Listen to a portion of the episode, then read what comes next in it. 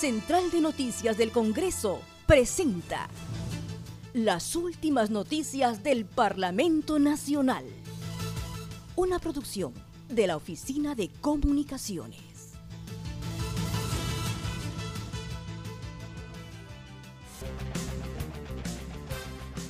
¿Cómo están? Les saluda Ney Suceda. Hoy es primero de abril y esas son las principales noticias del Congreso de la República. Junta de Portavoces se reunió con titulares del BCR y SBS. En sesión reservada se reunió la Junta de Portavoces en compañía del presidente del Banco Central de Reserva, Julio Velarde Flores, la superintendenta del SBS, Socorro Heisen Segarra, y el superintendente adjunto de AFP, Helio Sánchez Chávez. El punto de agenda en discusión fue el proyecto de ley que permitirá el retiro de hasta el 25.5% de los fondos en las AFPs. Sesión plenaria virtual sería este viernes. El presidente del Congreso, Manuel Merino de Lama, sostuvo que la Junta de Portavoces acordó exonerar de trámite de comisión los proyectos referidos al control concurrente de la Contraloría y el que dispone retiro de hasta un 25% de los fondos de las AFPs explicó que para esta sesión los voceros van a representar a sus bancadas políticas y van a llevar los votos de cada uno de sus integrantes.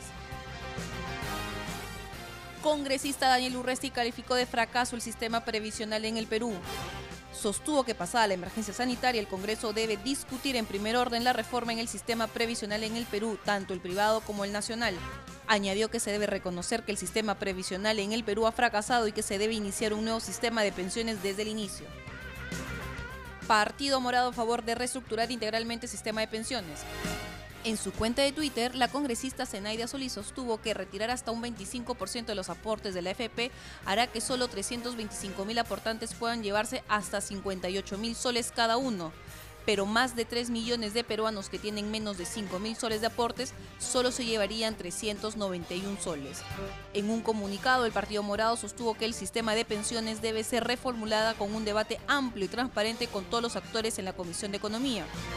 Añadió que ante la crisis económica producida por la pandemia, COVID-19 están a favor del acceso del fondo total de las aportaciones para los peruanos que dejaron de hacerlo en los últimos cinco años y apoyó la medida del Ejecutivo para que aportantes puedan acceder hasta por un monto de 2.000 soles siempre que no hayan efectuado su aporte en los últimos seis meses.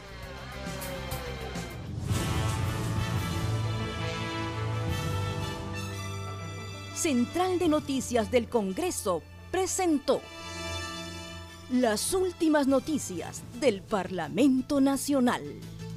Una producción de la Oficina de Comunicaciones.